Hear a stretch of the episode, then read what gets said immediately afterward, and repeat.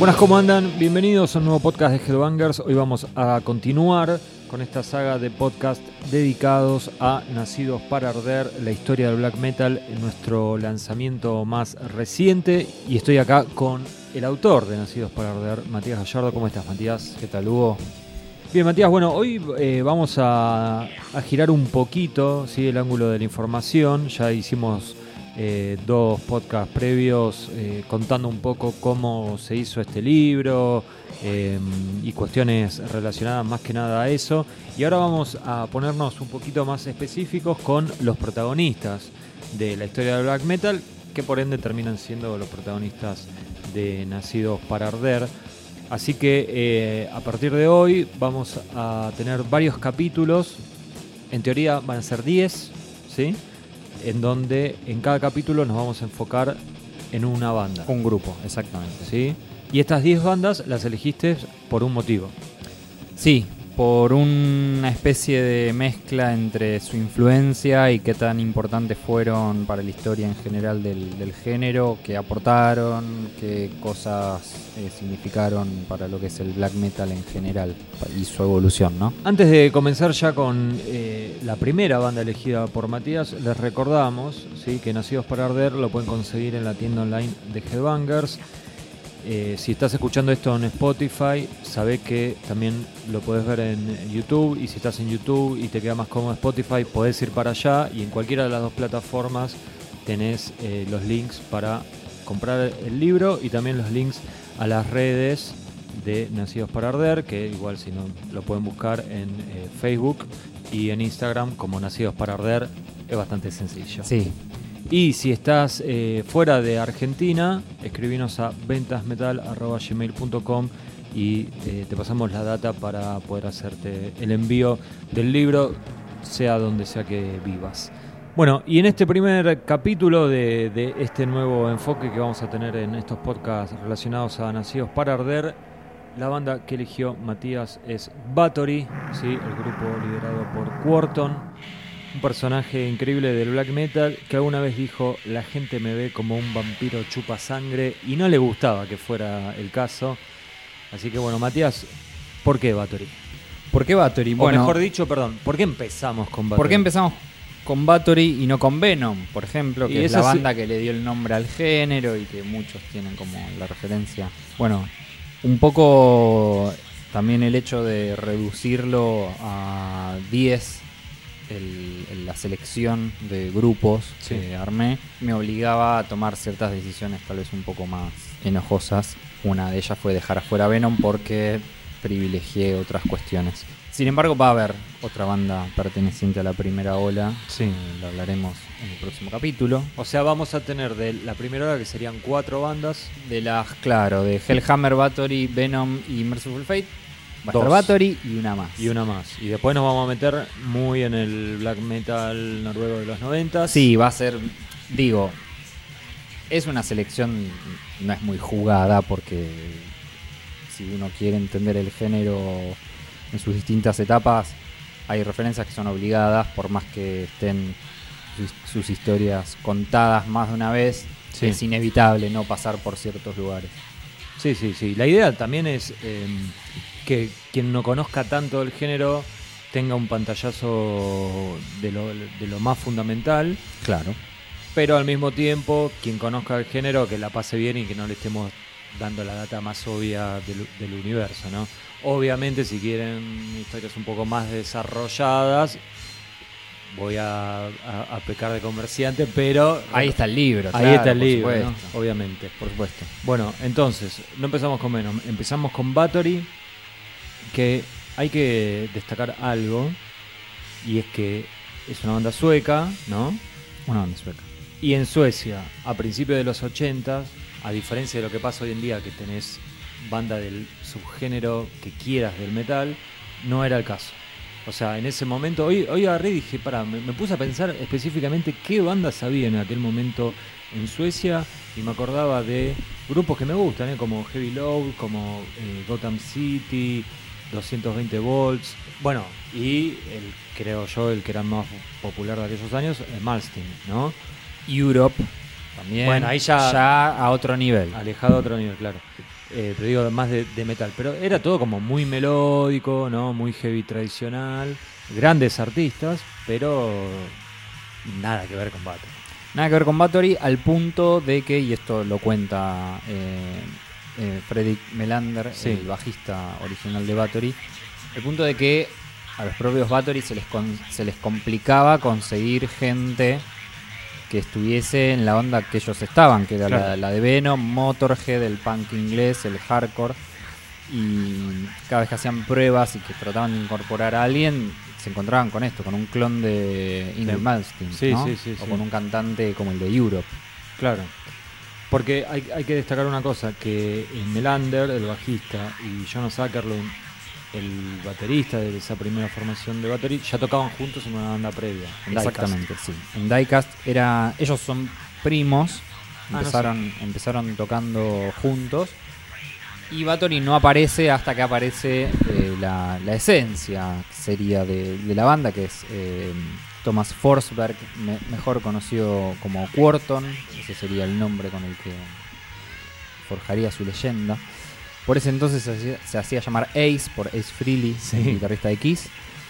Y fue justamente Quarton quien le dio a Bathory su esencia, ¿no? Lo que, lo que mencionaba recién, la, influencia de, de Motorhead, del punk inglés, eh, y también de Venom, una influencia que él siempre renegó un poquito. Te iba a decir eso. Porque es evidente la relación de Bathory con, con, con Venom, al menos en los principios. Digo, el nombre tiene que ver con la condesa sangrienta, por supuesto, pero también hay una canción de Venom que se llama Countess Bathory. Sí, quitazo. Exacto, y también, digo, algunas de las canciones de, de Bathory están con nombres similares a canciones de Venom o letras similares incluso y son o es una inspiración que le traía eh, cierto resquemor reconocer o hubo ahí alguna especie de, de coincidencia cósmica que donde resultaron inspiradas yo creo que no No creo, Yo no creo que creo. no. Yo creo que tiene. con- y el hecho de que. eh, porque no solo Quarton, sino también en el libro, por ejemplo, que, eh, que vos hablaste con Fredrik Melander, él habla así de otras bandas que los inspiraban, qué sé yo, y es como que a Venom lo elude.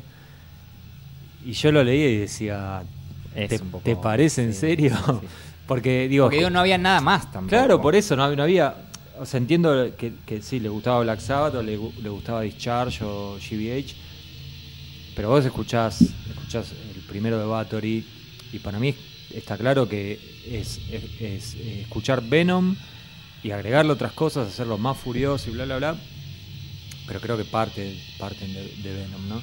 Eh, pero está bien, también e- es, es lógico que, que uno a veces no, no quiere reconocer las influencias más directas, ¿no? Porque las comparaciones son odiosas, Son y odiosas. acá estamos hablando de Bathory, que era algo muy chiquitito todavía en esta época, comparado con Venom, que ya es una onda establecida. Estuvimos hablando de ellos en los dos podcasts anteriores, que Exacto. Estamos hablando de 1983-1984, donde Venom ya era una banda que giraba por estadios de mediana capacidad. Sí. ¿no? Tocaban para 3.000, 5.000 personas. Em, hay un punto de quiebre en esos primeros meses o años de vida de Bathory. Sí, que empezó como, como esto, como un trío de estos dos primos con este personaje extravagante que se habían cruzado, que tenía, que estaba lleno de ideas y de un montón de cosas de cómo darle forma a la banda, desde las canciones hasta la imagen, ¿no? Esta cosa más satánica, si se quiere, vino con Quarton. Sí, de hecho en el libro eh, Melander cuenta su sensación la primera vez que lo ve a Quarton, que apareció como todo luqueado, ¿no? Claro, O sea, era un rockstar. Claro, ellos, él y el primo, eran como gente que se vestía con un jean y una, una remera y listo. Y Quarton cayó con toda la parafernalia, que capaz que después lo veías en una sesión de fotos, ¿no? Pero llegó con, Exacto, sí, sí, sí. con eso. Bueno, y además este, tenía un montón de canciones, ¿no? Que no era el caso de los otros dos, que tenían algunos temas, pero eran más ideas y, y no, no tanto. Una cosita, eh, Jonas Ackerlund, el baterista, es quien después, muchos años después, eh, termina siendo el- la película Lords of Chaos. Es el director de Los of Chaos y también un director de, videos Videoclips, musicales. sí, pero de cualquier top. cosa. ¿eh? Sí, sí, pero Madonna. top, sí, Metallica, Madonna. Sí, sí. Eh, trabajó con, con artistas de, de primera línea y, y medio que su participación en Battery es anecdótica, ¿no? Y sí, pues duró, duró poco, pero bueno, no nos adelantemos. Bueno, el punto de quiebre, decíamos, llega. El punto de quiebre se da cuando Battery es incluida en un compilado que se llama Scandinavian Metal Attack, que fue un compilado hecho por el sello sueco, em, me sale Typhon Gramophone, creo que, que era ese, diseñado para difundir el, justamente el metal escandinavo Sí. en otras latitudes. El chiste de esta situación era que quien incluyó a Bathory, que era una banda sin ningún tipo de trayectoria, ni demos grabados, absolutamente nada, fue Boss Forsberg, una figura que sería clave para el desarrollo de Bathory, no solo por darles esta oportunidad, sino en el resto de su carrera, que no era nada más ni nada menos que el padre de Quarton, una relación que ellos siempre trataron de mantener oculta Sí. entre tantos mitos que rodeaban a Bathory, pero gracias a la oportunidad de tener al padre, que era el productor y quien grababa estas bandas, tuvieron acceso a ese compilado. Y ese compilado funcionó tan bien que mm, a partir de ahí vos se dio cuenta que lo que estaba haciendo su hijo Valía la te- pena. tenía, sí, tenía un potencial que no había notado previamente y que la gente respondía bastante bien a, a esta propuesta porque Bathory era la, la banda que más reacciones había generado en, en el público que, que terminó comprando este split. Sí, un, un, un compilado este, con algunos nombres que yo creo que el, el más reconocible es Oz, la banda Oz, de, de Finlandia, ¿no? De Finlandia, sí, de heavy metal clásico, Sí. Que tiene la particularidad que la tapa de, de su disco eh, debut, que ahora Sí. se me escapa el nombre, tiene la mano de cuerpo. Con la calavera. Teniendo una calavera Sí. en, en la portada. Después o- había otros grupos como Zero Nine, eh, Trash y Spitfire, pero ya estamos hablando de una cosa muy under, muy de culto. Sí, no, pasaron a la posteridad. No. Eh, vos decías esto de que. Vos decías esto de que había, había muchos mitos alrededor de, de Bathory, porque había como poca información y como que nunca, nunca se sabía bien quién grababa el- los, dis- los discos y ahora después vamos a entrar un poquito más en detalle. Pero sabes que hoy estuve leyendo, eh, releyendo, mejor dicho, el, primer capítulo de- del libro como para tener fresca alguna información y pensaba que la tuviste difícil para cubrir, eh, digamos, la carrera de Bathory. Primero que nada porque Quarton falleció hace 20 años más o menos. Sí, 2004. Y, y entonces no tenés. Y a- además, al no haber tantos músicos involucrados, era como. Sí, eh, Boss una de las más difíciles habrá sido. sí, eh, el padre también falleció hace algunos años. Eh, productores que hayan trabajado o ingenieros de sonido eh, son muy difíciles de rastrear o incluso han muerto también. y mm, no quedaba mucho más No. Lo único que quedaban eran testimonios de entrevistas de la época, en revistas como Metal Forces o Kerrang, que tampoco son 100% de fiar en el sentido de que Quarton, como persona eh, que cultivaba ese personaje, tendía a, inventar cosas sobre la banda por el hecho de, que se lo tomaba como, esto, como, un espectáculo, entonces eh, había cosas que eh, no eran tan exactas como, como, parecían o agrandaba detalles y, hay siempre como una nebulosa, sobre todo puntualmente en quién grababa con él los discos. Algo que eh, en el libro doy a entender es que los grababan él y el padre, nadie más, y una máquina de ritmo. Él grababa bajo, guitarra, voces y la batería era un, en algo programado. Bueno, pero sí hablaste con Melander, con el bajista, Sí, y él está como bastante en sintonía con esto que estás diciendo. sí porque cuenta que mm, no necesitaban más No, no, que él podía tocar. Él podía tocar todo, Claro. digo, y el padre, digo, ya le alcanzaba con tener al hijo ahí, que- Sí, sí. con todo su talento y todas sus composiciones, y ya tenía una visión muy clara de lo que quería hacer con la banda. De hecho, eh, que Frederick Melander y Jonas Ackerlund se fueran de Bathory, en parte es porque eran un poco redundantes para Quarton, y en parte era porque se convirtieron en gente normal, con carreras normales, digamos. con la- eh, sus padres esperaban de ellos que, que no fuesen músicos. No, no, Que- claro. Que no, que no fuesen músicos de Sí. black metal. Él lo, lo explica bastante bien, me pareció. O sea, como que no guarda resentimiento. No, y- no, para nada. Fue una etapa en la que Sí, llegaron sí. a grabar este split, donde ahí sí Bathory graba como trío estas dos canciones que, hizo, que fueron Sacrifice y The Return of eh, The Darkness and Evil. An evil. Y después el resto de la carrera de Bathory es Quarton, Boss Forsberg, su padre, y la incógnita de si había o no gente, si había algún sesionista o no, porque también se supone que hay sesionistas, pero todos usaban el mismo seudónimo. Sí. eh, Claro, porque- se, a poner un poco nebulosa. La, A su vez, la música de Bathory, que empieza muy primitiva, se empieza hacer cada vez más compleja, más grandilocuente. eh, y bueno, capaz que necesitó algún tipo de ayuda para algún instrumento o algo así, no sé. Pero nuestra teoría, más que nada la de Matías y la del primer bajista de la banda, Fredrik Melander, es que Quarton se hacía cargo de todo. Matías, si vos tuvieras que señalar cuál fue el gran aporte de Bathory y de, y Quarton, porque hablar de, de Quarton es hablar de Bathory y viceversa, ¿qué, qué destacarías? Digo, más allá de, de lo que te gusta la banda, más allá de las canciones. Venom tenía algo que es innegable, que no solo le puso nombre al, al estilo, sino que estableció también el tema de los de los seudónimos y este sonido más crudo, donde era una cosa más punk, en el sentido de que no era gente que no, no afinaba, Sí, sí, sí. ese tipo de cosas. Cosas que en el black metal después eh, hubo un eco de eso en el sentido de la producción nula, si se quiere, o, o encontrarle otro valor a la producción o a la falta de producción.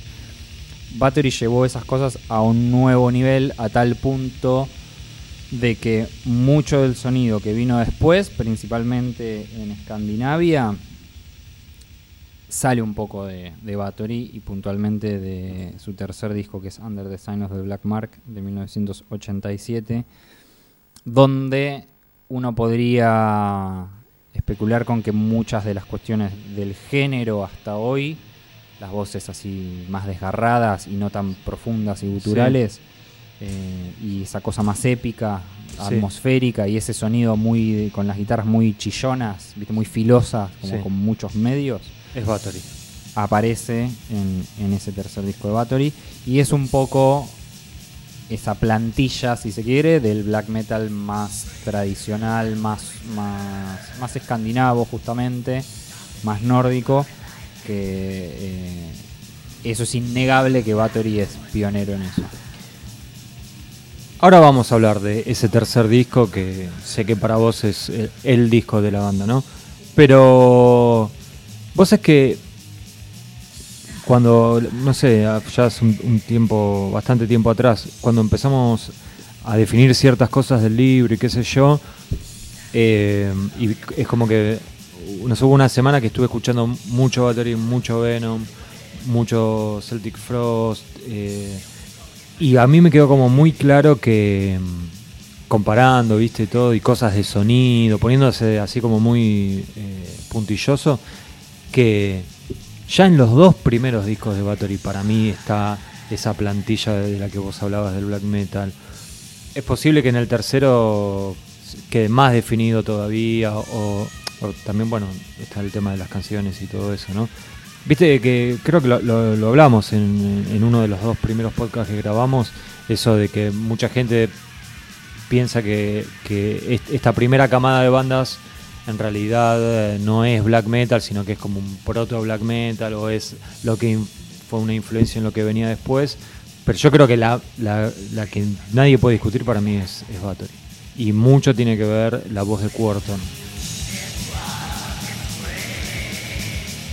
Que al día, porque viste que a veces pasa con estas bandas que las escuchás ahora, hoy en día, con todo lo que el, el recorrido que tuvo el metal extremo, y las escuchás y decís, y no era, esto no es tan extremo porque ahora salieron cosas cien mil veces más brutales. Sí.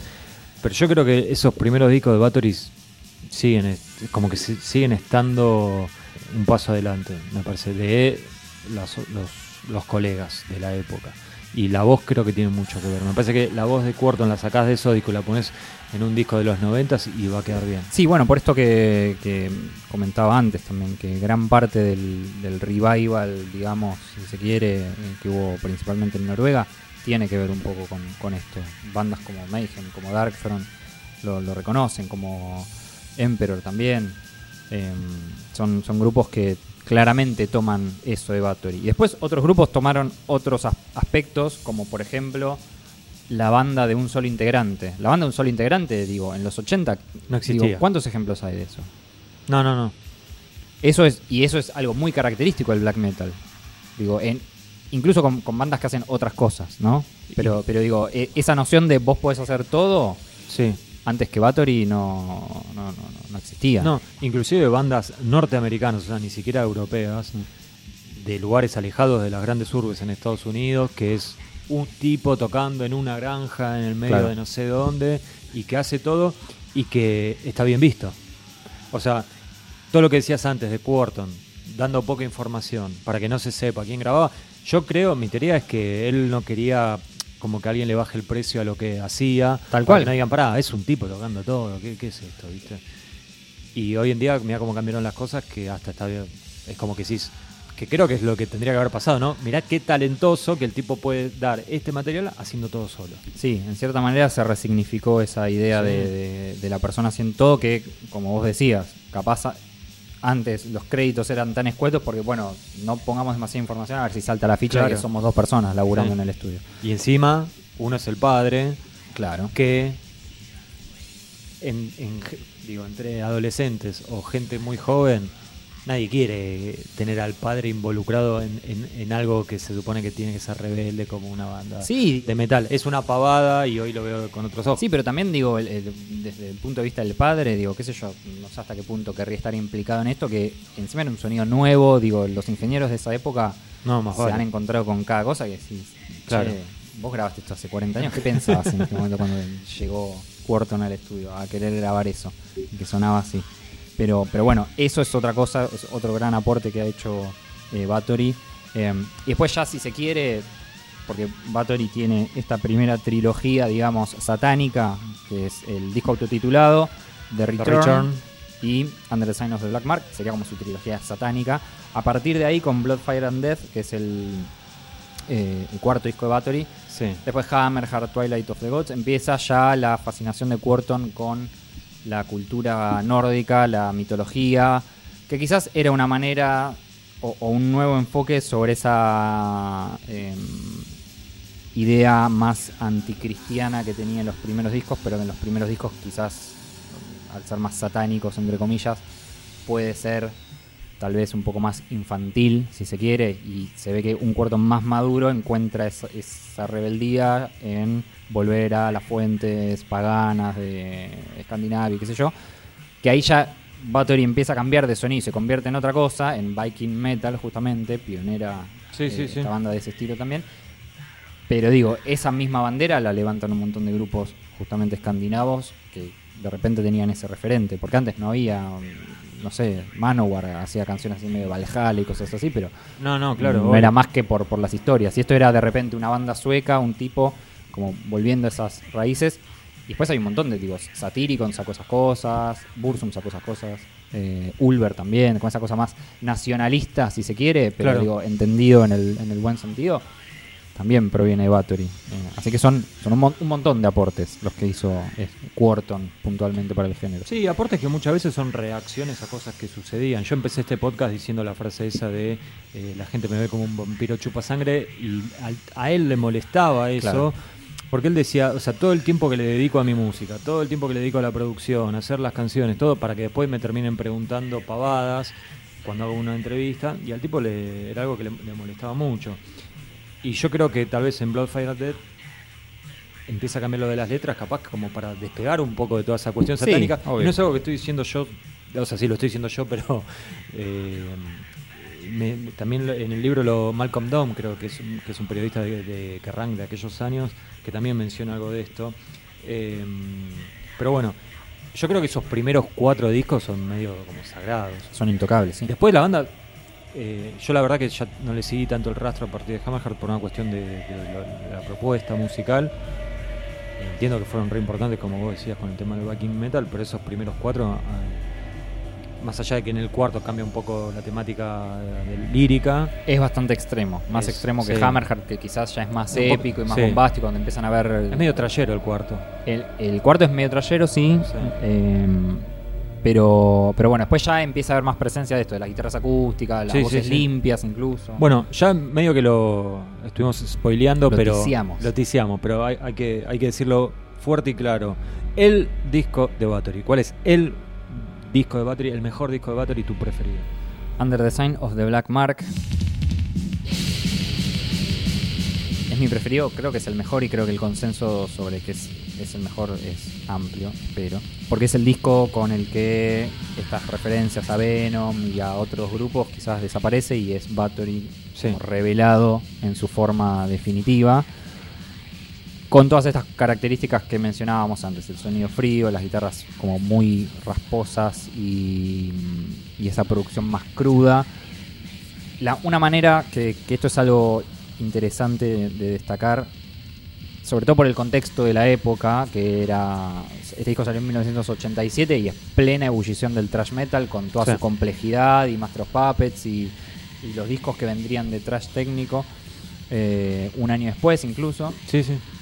Y la propuesta de Bathory en, en- en este disco empieza ya a tener estos riffs más repetitivos, donde va a contramano de un montón de cosas que, que sucedían en los géneros en los que a, a Bathory se, lo, se la quería asociar, ¿no? Como, Claro. bueno, Bathory es como una banda de trash muy extremo, bueno, no, va por otra parte. Porque esto? No es que hacen un- una vuelta de un riff y están cambiando a otra cosa, y están cambiando otra cosa, y están cambiando otra cosa, y es todo súper complejo y técnico, y no sé, las letras son de conciencia social, lo que fuere. Que era muy fuerte en el trash en ese momento. Claro, obvio. Inclusive en el death metal que estaba por venir, el- la cuestión social iba a estar muy presente. Por supuesto.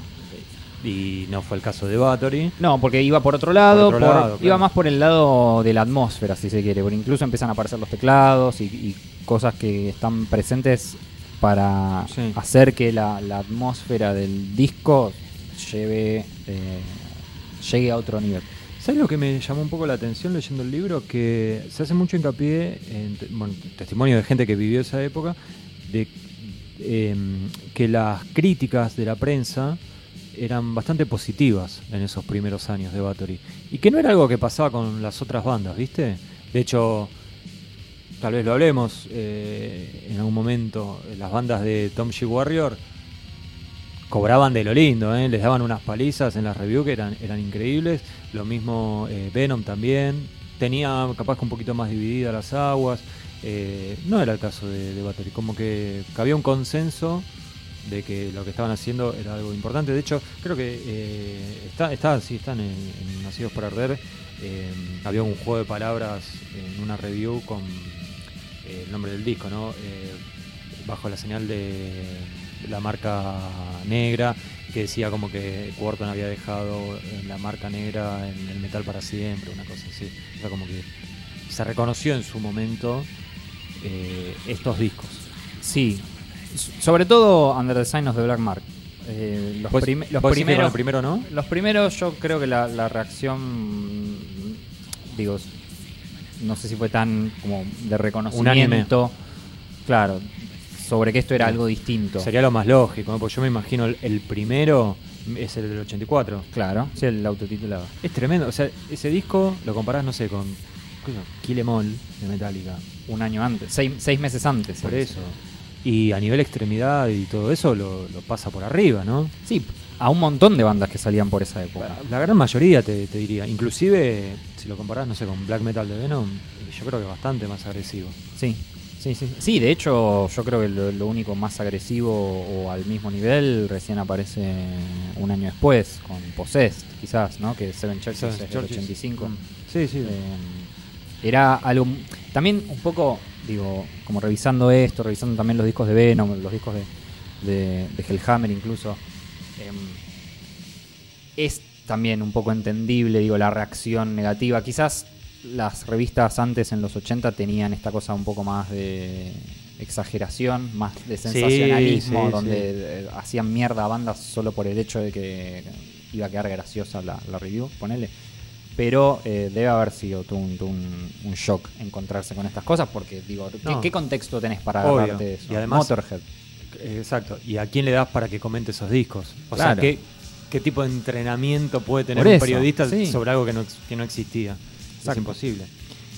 Bueno, pasando al otro extremo de la ecuación, ¿no? Veníamos hablando de todo lo bueno.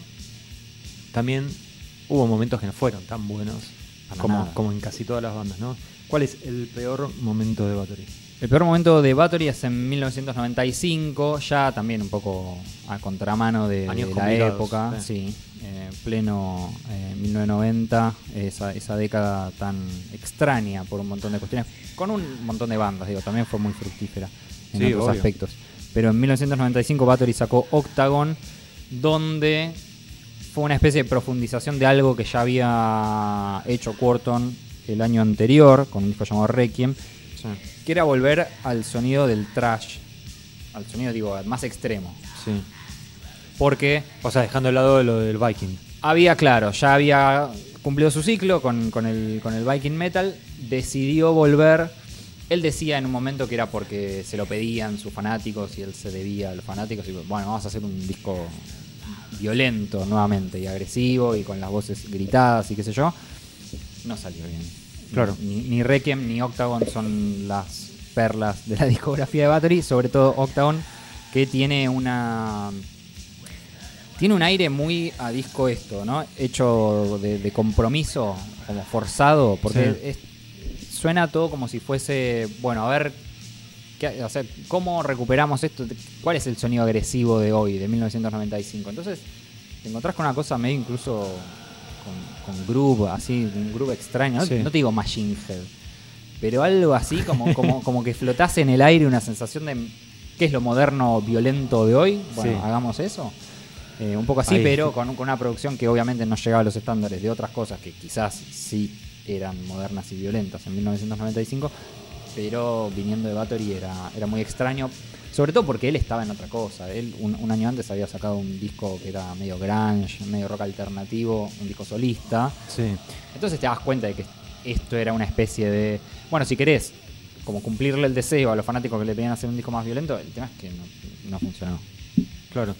Sí, es raro, ¿no? Porque en el 95 ya en Noruega empezás a tener cosas. Sí, por que- supuesto. O sea, estaban pasando cosas en las que eh, se notaba eh, esta, la marca negra de Quarton, ¿no? O sea, él había sido eh, musa inspiradora para las cosas que sucedían en Noruega en esa época y él estaba en otra sintonía completamente diferente con este.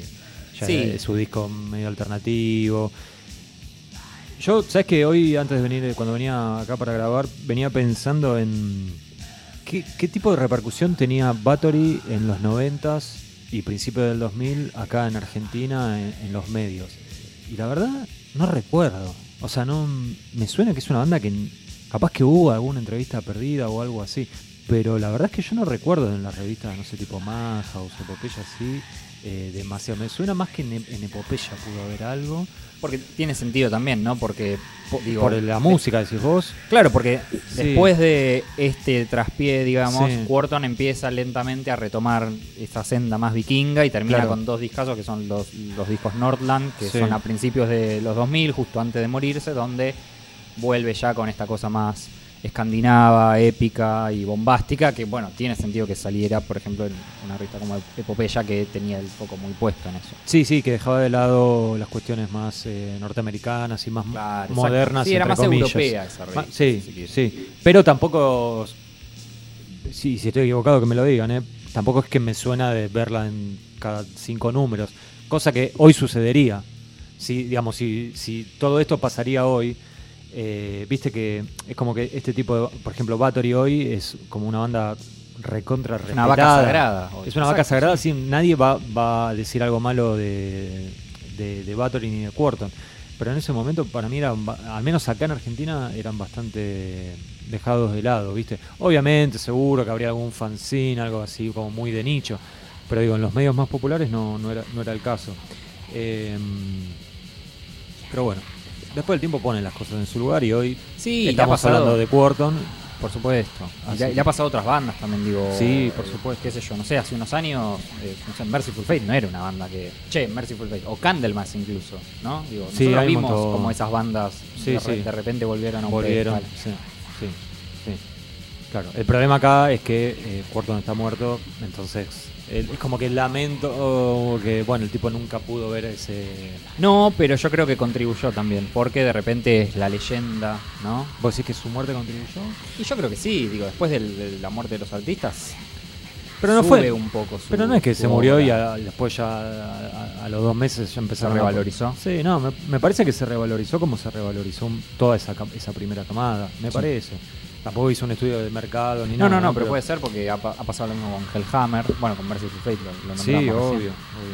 Eh, bueno, en estos podcasts queremos elegir a la figura de la banda. En este caso es como muy obvio, ¿no? ¿Quién es la figura, no? Sí, eh, creo que Quarton no solo es la figura de Bathory, sino es una de, de los santos, digamos, del, Sí, sí. género. Si, si elegiríamos 10 personalidades del, del black metal, habría que elegir Él a estaría sin duda, sí. Sí, porque no solo tenía esta cosa del frontman las 24 horas, ¿no? Él iba caminando con el pelo batido y las calzas y el colgante de huesos por la calle. Claro. Se subía al colectivo con eso. Sí.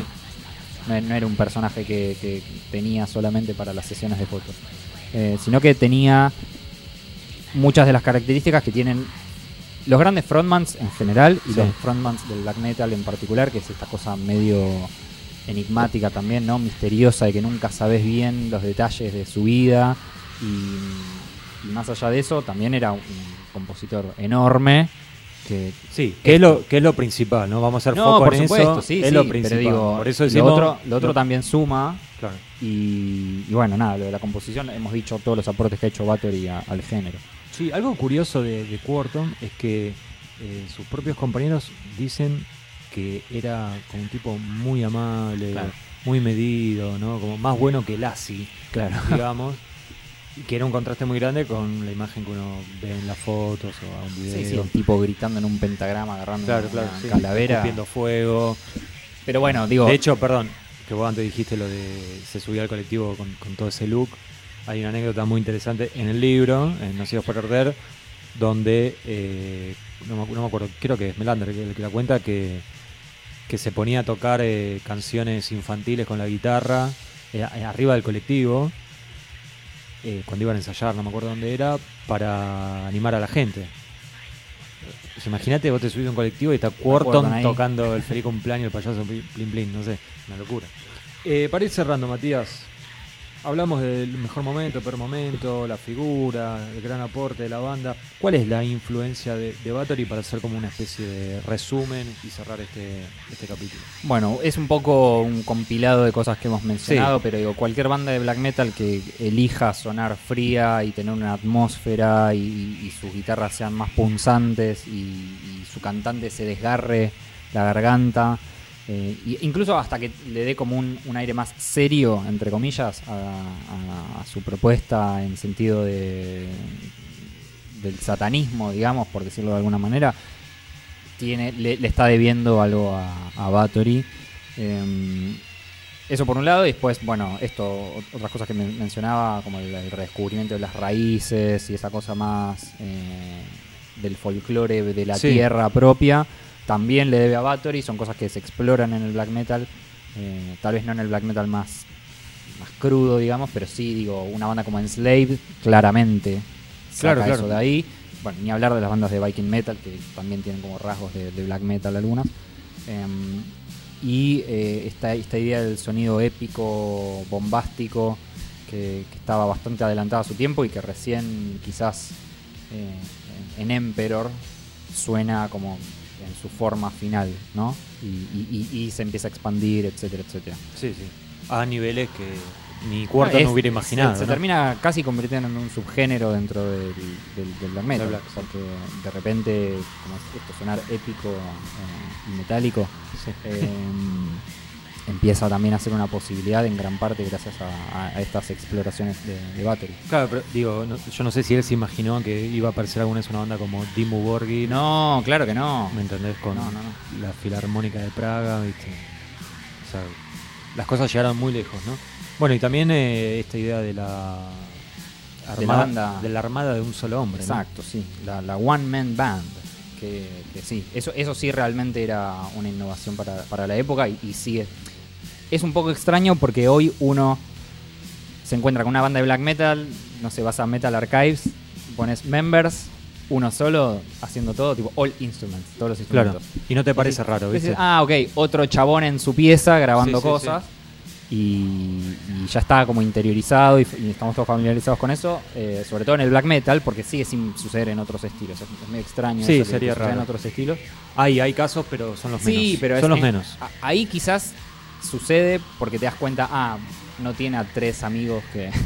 Sí, sí, o. o sabe programar bien la batería Claro, y y dijo, listo. ya fue. Y el bajo, si toca la guitarra, el bajo lo toca. Claro, más o menos, más o menos. Pero acá ya como la idea de, bueno, voy a hacer todo yo y voy a Sí, grabar sí, todo sí. yo y todo esto también le deben a, a Battery. Bueno, un montón de cosas. Un montón de cosas. No, no estamos diciendo nada, nada nuevo tampoco. No, no, pero para mí lo- eh, está bien empezar con Battery porque yo creo que de esa primera camada me parece la más black metal de todas. Y, perdón, Cronos, no te enojes, pero a mí me da esa sensación. Y me parece que esos primeros discos son los que eh, se siguen sosteniendo eh, a, nivel sonoro, a nivel de características, el tema de la voz y todo eso que ya mencionamos y no vamos a repetir eh, una vez más. Lo que sí les vamos a repetir es que si quieren conseguir el libro Nacidos para Arder, en la tienda online de Hellbangers dejamos los links abajo donde estés escuchando esto. Recuerden eh, Facebook y el Instagram que los maneja Matías, está compartiendo anécdotas muy buenas y fotos muy interesantes también Sí. En Instagram y en Facebook. eh, Nacidos para Arder, lo buscan, es súper sencillo. Y si estás escuchando esto en Spotify, sabe que también lo puedes hacer en YouTube y viceversa. Dicho eso, nos despedimos Nos despedimos. y volvemos eh, en breve con otro podcast que va a estar dedicado a otra banda también de aquellos primeros años de Black Metal. Chau.